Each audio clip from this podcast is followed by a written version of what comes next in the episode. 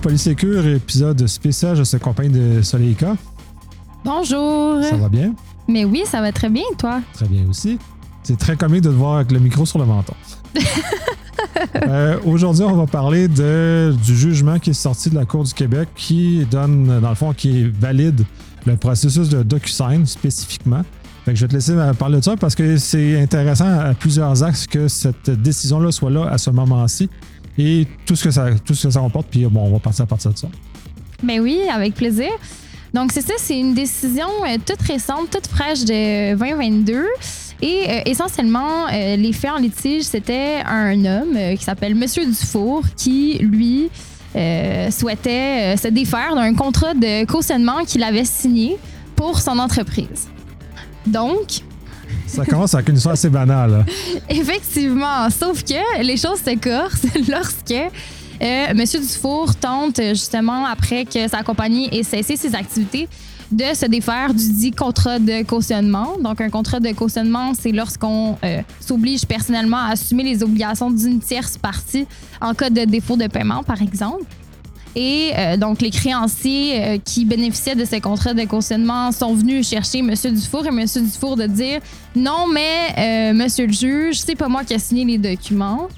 Et euh, la Cour du Québec a dit ben non, moi je pense que désolé Monsieur Dufour, mais vous avez signé ces documents parce que vous les avez signés à l'aide de DocuSign. Et pour nous, DocuSign, c'est un procédé qui est capable de faire la preuve de cette signature-là de manière fiable et c'est un processus qui permet d'assurer l'intégrité des documents.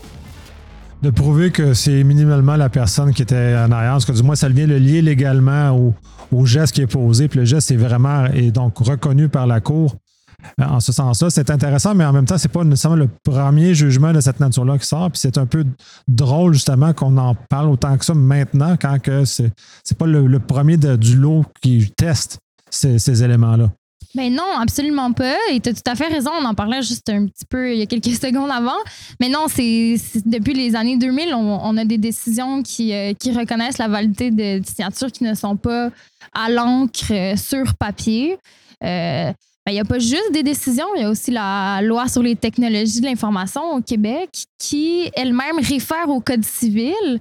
Donc, toute cette gymnastique juridique-là pour dire que nos lois elles-mêmes permettent de signer avec un processus, avec un, processus de signature dès lors qu'on remplit certains critères.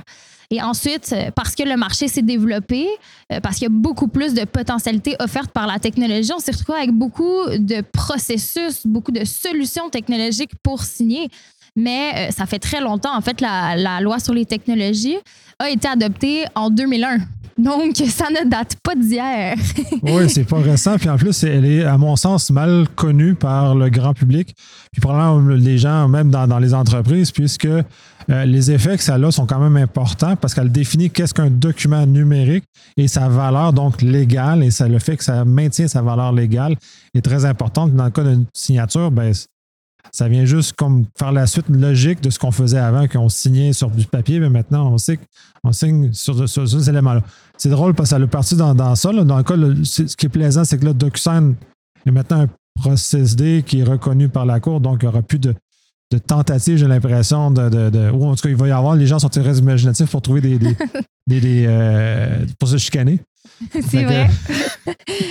Mais c'est important ce que tu dis parce que, en fait, cette loi-là, elle, elle énonce les critères de validité d'une signature. Puis je pense que c'est important de s'y attarder, notamment pour nos auditeurs, pour savoir euh, ben, est-ce que moi, les procédés que j'utilise, que ce soit dans mon entreprise ou moi-même à titre personnel, comme M. Dufour, qui signait son, son, son contrat de cautionnement à titre personnel, est-ce que ces procédés-là sont d'une part valides juridiquement et d'autre part, est-ce que c'est le bon procédé d'affaires pour moi? Est-ce que c'est le procédé le plus fiable? Est-ce que c'est le procédé le plus approprié dans les circonstances? Et ce que notre loi au Québec vient nous dire, c'est qu'un procédé est valide lorsqu'il remplit deux fonctions ou deux critères. Le premier, c'est il faut que le procédé, qui il peut avoir euh, une, deux, trois, quatre, euh, huit étapes si on veut, il faut que à travers toutes ces étapes-là, il soit capable d'identifier le signataire et de manifester son consentement. Donc, ben là, par exemple, si on a DocuSign, on le sait, euh, c'est lié à notre adresse courriel, donc il y a une certaine forme d'authentification, donc d'identification.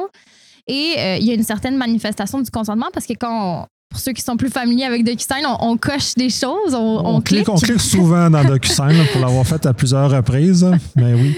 Puis dans ce jugement-là, c'était à 11 fois plus exactement. Donc, c'est pour ça, le, le threshold, le, seuil de validité en droit québécois est très faible. Pour te donner des exemples de décisions qu'on a vues par le passé, par exemple, des, des signatures numérisées carrément, là, ça a été reconnu comme étant valide.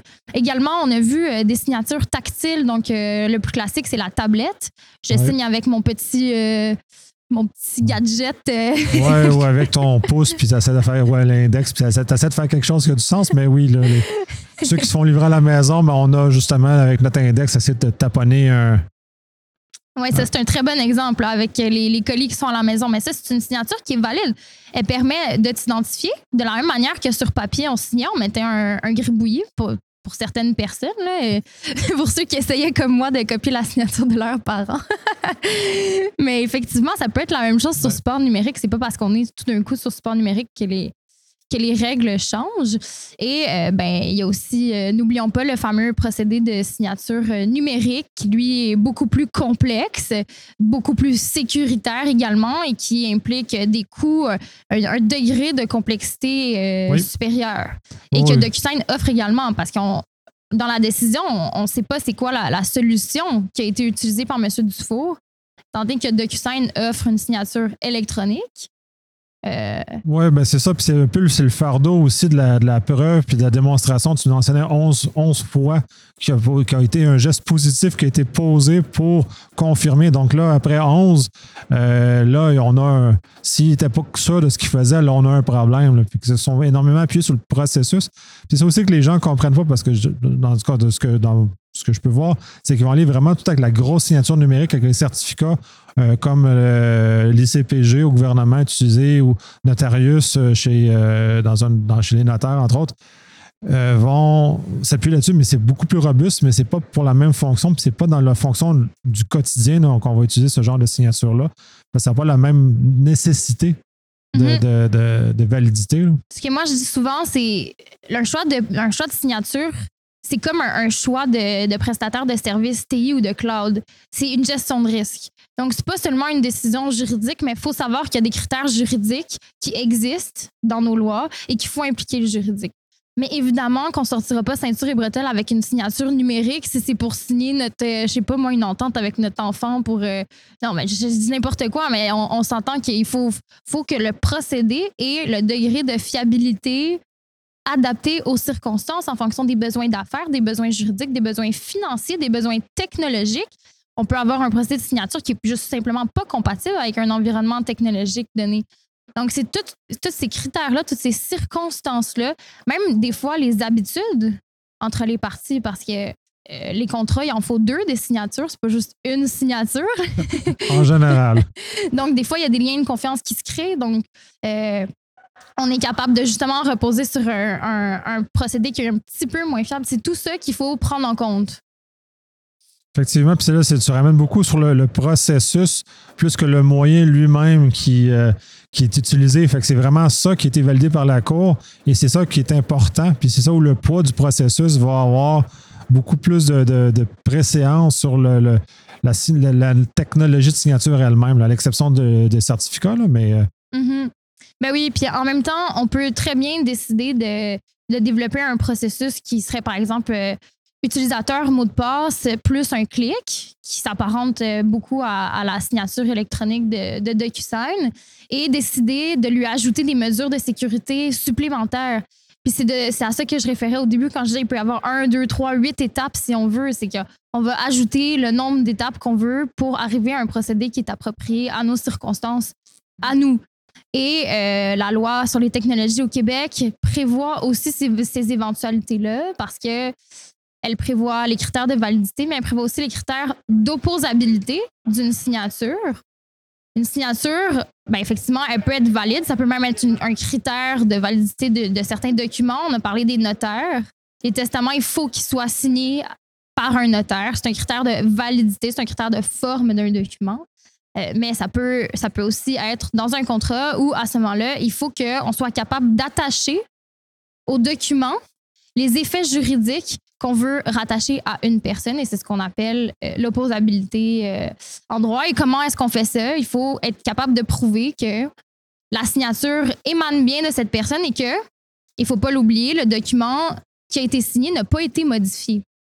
Parce qu'on parlait des documents numériques, ces documents qui sont très commodes, très pratiques, mais c'est des documents qui, qui- qui- qui sont très faciles de modifier. Si on prend Photoshop, par exemple, Par c'est exemple. beaucoup plus facile de modifier un document à l'aide de, de logiciels comme ces derniers. Alors que si on prenait une photo euh, sur un support analogique comme euh, le papier ou peu importe, il faut être doté d'une expertise inhérente pour être capable de modifier ces, ces- ces documents-là. Donc, bref, tout ça pour dire qu'il y a le procédé de signature en lui-même, mais on, peut aussi s'allier de toutes sortes d'autres euh, solutions pour euh, rendre euh, la technologie un petit peu plus sécuritaire pour ceux qui seraient plus frileux. Ouais, de toute façon, c'est ça, on mélange aussi la sécurité puis le, le volet légal. Parce que dans ce cas-ci, c'est vraiment les lois qui encadrent. Ce mélange-là, des fois, est malheureux parce que les gens en technologie ne comprennent rien du volet légal puis disent juste des, je dire, des enneries. Fait que ça, il faut faire très attention. Puis c'est important justement de, de parler avec un avocat pour ce genre de choses-là. Puis la loi, elle est quand même, elle a quand même 21 ans. Là. Elle n'est pas, jeune, cette loi-là. Donc, puis elle existe, puis elle est mal connue. Puis justement, tu mentionnais qu'il y a beaucoup de, de mauvaises, mauvaise compréhension aussi qui est associée face à, face à tout ça. Oui. C'est une loi qui, selon moi, euh, bien humblement, euh, devrait être euh, un petit peu remise à l'heure du jour. Je pense que elle, cadre, cadre moins bien que, disons, les autres lois. Puis c'est sans doute pour ça qu'on en parle beaucoup moins. Mais Oui, sûrement. Puis de toute façon, avec la, réforme avec la, la PS64, ben, justement, c'est une belle. Parce que là, lui, cette, ce- cette loi-là a modifié beaucoup de- beaucoup d'éléments. Donc, c'est ça, justement, de, peut-être re- re- donner un petit coup à, cette loi-là aussi pour la ramener dans, le 21e siècle. là. Voilà, plus à- dans on est rendu dans le 21e siècle. ah oui, à l'époque, en 2001, c'était une loi précurseur. Tout le monde en parlait comme si c'était une énergumène juridique, alors que aujourd'hui, c'est un petit peu comme euh, Ah, cette loi-là. Ouais, t'en connais-tu? Ouais, moi aussi. Ouais. Oui, mais elle a, elle a quand même des- des- une, portée très intéressante et très pertinente là, parce que justement, tout la fait de propriété des fichiers, des éléments comme ça ou des documents numériques, comment ça se définit. euh, c'est très important, puis elle a, elle a des impacts très importants qui, généralement, chez les technologues, ne sont pas maîtrisés. Euh, en tout cas, de ce que je vois dans, dans mon quotidien, on a une- un chemin à faire encore. là. 100 Puis Puis- d'ailleurs, à ce sujet-là, si on est des auditeurs qui sont un petit peu plus euh, friands de signatures numériques, CPG, etc., euh, euh, avis aux intéressés, il y a une dizaine d'articles dans cette loi-là qui traitent d'exigences juridiques pour les mécanismes, autant de certification que de répertoire, euh, que même pour l'utilisateur en lui-même, il y a des obligations de ne pas donner sa clé privée, des obligations de rapporter un vol, même euh, euh, des obligations quant à la responsabilité des parties. Donc, euh, toutes sortes de choses comme ça qui, qui devraient être connues, mais qui, au final, le sont peut-être pas. C'est euh, des éléments qui sont fondateurs. C'est ça, c'est la loi pour ça. Elle est très. Puis je- je- il y, a, tellement peu de gens qui, justement, sont capables de, de relayer à cette- ce, ce niveau de connaissance-là qui devrait être dans notre quotidien. On est dans le numérique tous les jours maintenant, puis euh, malheureusement, c'est pas, euh, pas mieux maîtrisé. Non. As-tu d'autres choses sur le sujet que tu aimerais aborder, justement, qu'on n'a pas couvert ou ça fait déjà un bon tour d'horizon de la signature numérique et DocuSign? Écoute, moi, je pense que c'est un excellent départ. Et puis, euh, ben, je te remercie pour l'invitation. Ça fait plaisir. C'est initié de, de- justement d'un repartage que tu as fait sur, euh, sur LinkedIn, justement de, de partager ces informations-là au plus grand nombre possible parce que c'est très important. C'est méconnu, puis euh, je pense qu'on va sûrement en reparler davantage dans d'autres d'autres épisodes. Avec grand plaisir. Merci. Merci. beaucoup.